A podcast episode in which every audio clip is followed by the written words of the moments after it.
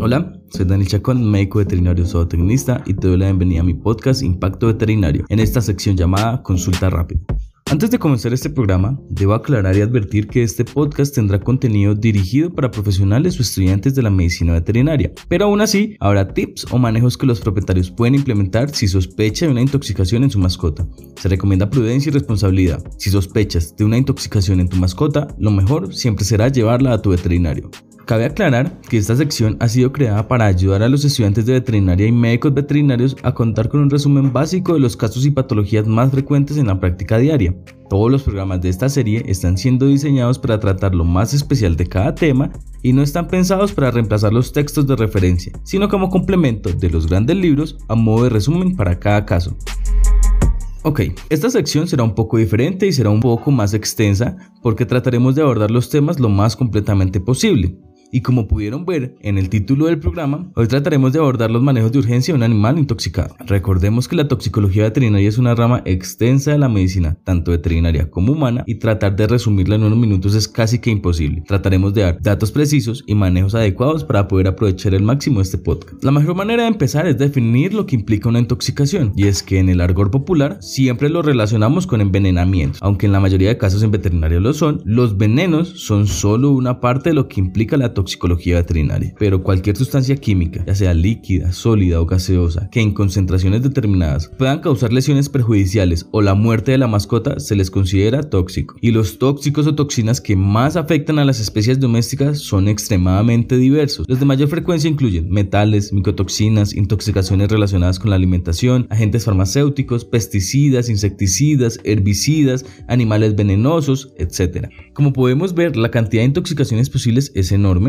y la sintomatología que puede causar es inmensamente variada. Lo peor del caso es que para la gran mayoría de ellas aún no existe un antídoto y en ocasiones ni siquiera podremos hallar la toxina que lo provocó. Así que la meta con este programa es que podamos tener una visión general de lo que implica el manejo de un animal intoxicado. Y recordemos siempre que debemos tratar al paciente y no al tóxico. Primordial siempre va a ser la orientación del propietario. Y para esto dejo este pequeño espacio para los tutores de mascotas. Si tú crees que tu mascota ingerió algún tipo de veneno, es importante que te contactes y lo lleves al veterinario lo antes posible. En caso de demora en el transporte, mantenga la mascota abrigada y evítele cualquier otro tipo de estrés. Si tienen conocimiento de lo que ingirió el animal o del posible tóxico, hágaselo saber a su veterinario. Y si el paciente orine, recolecte la orina y llévela a la clínica. Si el paciente convulsiona, aplique toallas húmedas y frías sobre el paciente. También puede colocar paquetes de hielo en zona axilar e inguinal, pero nunca directamente sobre la piel. Si la mascota bebió un producto corrosivo, como el ácido clorhídrico, como el límpido, como el cloro, etc. Y si se encuentra alerta,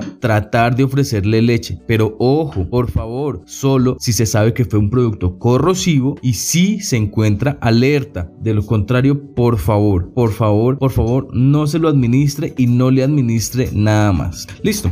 Ya entrando en materia, lo principal que debemos tener en cuenta a la hora de abordar una intoxicación es que debemos considerarla como una emergencia, así que el tiempo es un factor importante y para poder abordarla debemos basarnos en seis puntos. El primero y el más importante, resucitación y estabilización del paciente. La segunda, una historia clínica y un examen físico detallado. La tercera, métodos de descontaminación que es la base o el pilar del tratamiento en las intoxicaciones. La cuarta, que son los métodos de eliminación del tóxico. La quinta, exámenes de laboratorio. Y la sexta, si se conoce el tóxico, y existe el antídoto, administrarlo sin mayor retraso.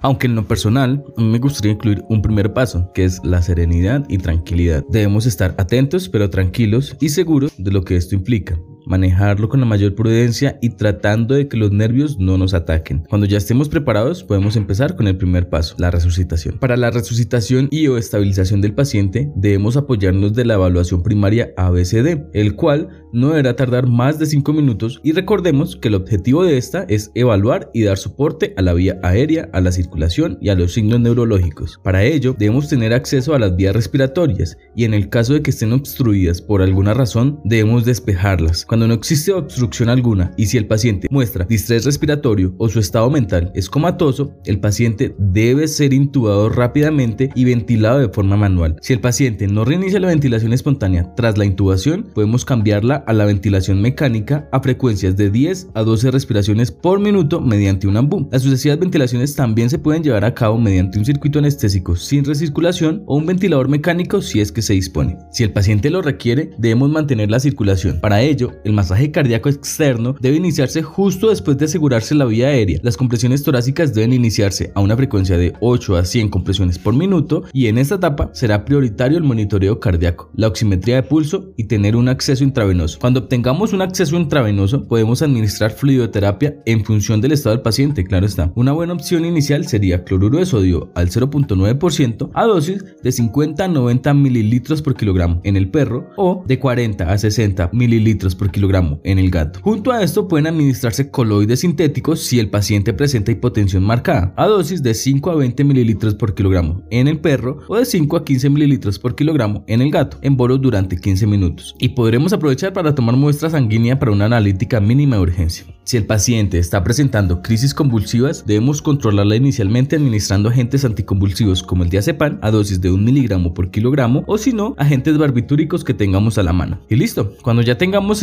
estabilizado a nuestro paciente o mientras nos encargamos de la estabilización, sería bueno ir adelantando el segundo paso e ir realizando el examen clínico general, recogiendo la mayor información posible del paciente, tratando de ser meticulosos a la hora de preguntarle a los tutores la anamnesis de lo ocurrido. Las principales preguntas pueden ser ¿qué lo provocó? La identificación del tóxico siempre es importante para el diagnóstico y el manejo. ¿Cuánto? Tratando de calcular la posible cantidad incorporada. ¿Cómo? La vía de entrada del tóxico, que puede ser oral, dérmica, respiratoria u ocular. ¿Cuándo? El tiempo transcurrido desde el accidente. Por lo general, si ha pasado mucho tiempo, ya no tendrá sentido hacer algunas medidas de descontaminación gástrica como el lavado gástrico. ¿Dónde? Lugar donde ocurrió. Si el tutor desconoce el tóxico ingerido, podremos tener una ayuda dependiendo del lugar en donde ocurrió, ya que si fue después de un paseo en el parque, habrán tóxicos distintos a los que se podrán encontrar en un hogar. Y no olvidar el resto de preguntas importantes para realizar una historia clínica detallada. Y luego vamos al tercer paso, siendo este la base inicial del tratamiento. Los métodos de descontaminación se deben realizar dependiendo del tipo de exposición al tóxico. Se podrán utilizar diferentes protocolos de descontaminación ocular, dérmica y gastrointestinal. En caso de la descontaminación ocular, el tratamiento será tan simple como aplicar una solución salina fisiológica a temperatura ambiente de manera repetida durante 10 a 20 minutos sobre la superficie ocular del paciente. Una vez realizado, se podrá valorar su estado ocular y en función del grado de afectación del paciente se remitirá a un veterinario oftalmólogo especializado para que valore su estado y la necesidad de instaurar otros tratamientos. En la descontaminación dérmica también debemos hacer un lavado riguroso del animal. Es importante recordar que actuaciones como tratar de bañar a un paciente en plena convulsión están totalmente contraindicadas e inicialmente deben controlarse las crisis médicamente y posteriormente realizar el baño. Las indicaciones para el baño es que debe hacerse con agua jabonosa o con un jabón con pH neutro sin ningún tipo de sustancias que puede resultar irritantes. Debemos utilizar guantes durante la atención del paciente para minimizar la posibilidad de contaminación del tóxico. Tras el baño, el paciente debe ser secado de manera activa para evitar hipotermias. Y la última y más común en veterinaria, que es la descontaminación gástrica, que consiste en el vaciado gástrico seguido de la administración de fármacos que potencien la eliminación del tóxico. Los métodos más utilizados son la emesis inducida, el lavado gástrico y la irrigación intestinal.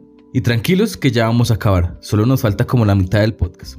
La emesis será efectiva si se provoca tras una o dos horas de haberse ingerido el tóxico, pero se puede llegar hasta las cuatro horas post ingerido. Ya después de este tiempo, el contenido ya ha llegado al duodeno y ya ha sido absorbido. No debemos inducir la emesis en pacientes inconscientes o con depresión grave o después de ingerir ácidos fuertes o cal o destilados de petróleo o tranquilizantes u otros antieméticos o en pacientes con convulsiones, disnea pacientes que ya han vomitado o con enfermedad cardíaca grave. Los productos recomendados y de fácil obtención para inducir la mesis pueden ser los siguientes. Apomorfina a dosis de 0.03 miligramos por kilogramo intravenoso y 0.04 miligramos por kilogramo intramuscular. Parece funcionar mejor en perros que en gatos. La silacina a dosis de 0.4 a 1.1 miligramos por kilogramo intramuscular, pero puede tener efectos secundarios como bradicardia, hipotensión, etc. Parece funcionar efectivamente en gatos y tras su uso puede revertirse con joinvina a dosis de 0.25 a 0.50 miligramos por kilogramo. El jarabe ipecacuana al 3% a dosis de 1 a 2.5 ml por kilogramo en el perro vía oral o a 3.3 mililitros por kilogramo en el gato vía oral. El peróxido de hidrógeno al 3% 10% a dosis de 1 a 2 ml por kilogramo, aunque a veces no es tan efectivo. Y de manera casera puede recomendarse al propietario la administración de sal yodada si no dispone de otro producto. El lavado gástrico está indicado en los pacientes en los que no se les puede inducir el vómito y se debe realizar en las primeras dos horas post ingesta del tóxico. Para realizar este procedimiento se debe anestesiar al paciente, intubarlo, asegurarse de que el balón del tubo endotraqueal está bien inflado y posicionar al animal en decúbito lateral con la cabeza más baja que el resto del cuerpo. El tubo orogástrico se introduce hasta su llegada al estómago o hasta que haya una salida del material, tras lo cual se deberá aplicar suero salino a temperatura en torno a los 37 grados centígrados a dosis de 5 a 10 mililitros por kilogramo, hasta que se obtenga un líquido claro parecido al suero. Tras ello, puede administrarse el carbón activado directamente en el estómago a dosis de 1 a 4 gramos por kilogramos diluidos. Como precauciones es importante que, primero, se use una baja presión para no forzar la sustancia tóxica en el duodeno. Segundo, reducir el volumen infundido en estómagos evidentemente debilitados, por ejemplo, en el paciente que ha ingerido alguna sustancia tóxica, cáustica o corrosiva. Y tercero, no fuerza el tubo gástrico a través del esófago o de la pared del estómago. Hay un alto riesgo de perforación gastrointestinal o de hemorragia gastrointestinal. El uso de carbón activado se recomienda si la ingestión del tóxico sucedió hace menos de 24 horas. Esto es debido a que puede contribuir a la eliminación vía circulación enterohepática del tóxico. Su administración se realizará cuando haya una alta sospecha de ingestión de un tóxico desconocido. La suspensión oral a menudo se comercializa junto a un catártico, de forma que disminuyen la efectividad en la absorción del tóxico. El carbón activado actúa inactivando el tóxico y el catártico impidiendo su absorción a nivel gastrointestinal. Como lo mencioné antes, las dosis pueden ser de 1 a 4 gramos por kilogramo de peso corporal o una concentración de 1 gramo de carbón vegetal en 5 a 10 mililitros de agua de 3 a 4 veces al día durante 2 o 3 días. Su uso está contraindicado en pacientes con riesgo de neumonía por aspiración, con donde haya un reflejo de deglución ausente, sospecha de perforación gastrointestinal y vómitos, y el efecto secundario más frecuente tras su administración es la constipación del paciente. El uso de catárticos está contraindicado en pacientes con diarrea, vómito profusa, trauma abdominal reciente, obstrucción intestinal e ingestión de sustancias corrosivas. Los catárticos más utilizados son el sorbitol a 3 ml por kilogramo y el sulfato de magnesio a dosis de 5 a 25 gramos vía oral en el perro o de 2 a 5 gramos vía oral en el gato. La cuarta fase son los mecanismos de eliminación que se utilizan cuando ya ha sido absorbido el tóxico. Pueden ser desde enemas, ya que el lavado del colon o un enema superior puede acelerar la eliminación de sustancias tóxicas del tracto gastrointestinal, claro, teniendo las precauciones que conlleva este procedimiento. Los diuréticos para mejorar la excreción urinaria de sustancias tóxicas, ya que se requiere el mantenimiento de una función renal adecuada y el agente de elección son el manitol a dosis de 1 a 2 gramos por kilogramo intravenoso cada 6 horas y la furosemida a 5 miligramos por kilogramo cada 6 a 8 horas. Y tenemos la manipulación de pH urinario o la alcalinización urinaria, técnica farmacológica clásica. Cuando las toxinas son bases o ácidos débiles, el tóxico pasa a su forma ionizada por lo que no es absorbido a nivel del túbulo, eliminándose en orina. El compuesto más utilizado es el bicarbonato de sodio, a 5 miliequivalentes por kilogramo por hora. También se puede realizar diálisis peritoneales que están indicadas para pacientes con oliguria o anuria. En cuanto a exámenes de laboratorio serán de gran importancia realizar las siguientes pruebas en casos de intoxicación. Un hemograma, una bioquímica completa para valorar la función renal, hepática y el estado metabólico, un perfil de coagulación completo, un, urianálisis para valorar un posible daño renal, pruebas de imagen como radiografía de tórax, se aconseja realizar en pacientes disneicos y una ecografía de abdomen tórax FAST. También un análisis toxicológico. Y ya por último, por fin, está la utilización del antídoto. Si es que realmente conocemos el tóxico que lo causó. Como vemos, es el último paso, ya que siempre es primero la resucitación y estabilización del paciente y en la mayoría de casos la descontaminación será el pilar del tratamiento. Por ejemplo, si iniciamos la atropinización en un paciente hipoxémico, provocaríamos un paro cardíaco en las primeras dosis. En mi Instagram te dejo una lista de los tóxicos y sus respectivos antídotos para que la guardes y lo utilices en casos de estas emergencias, aparte de un pequeño diagrama de flujo en donde te hago el resumen de este resumen.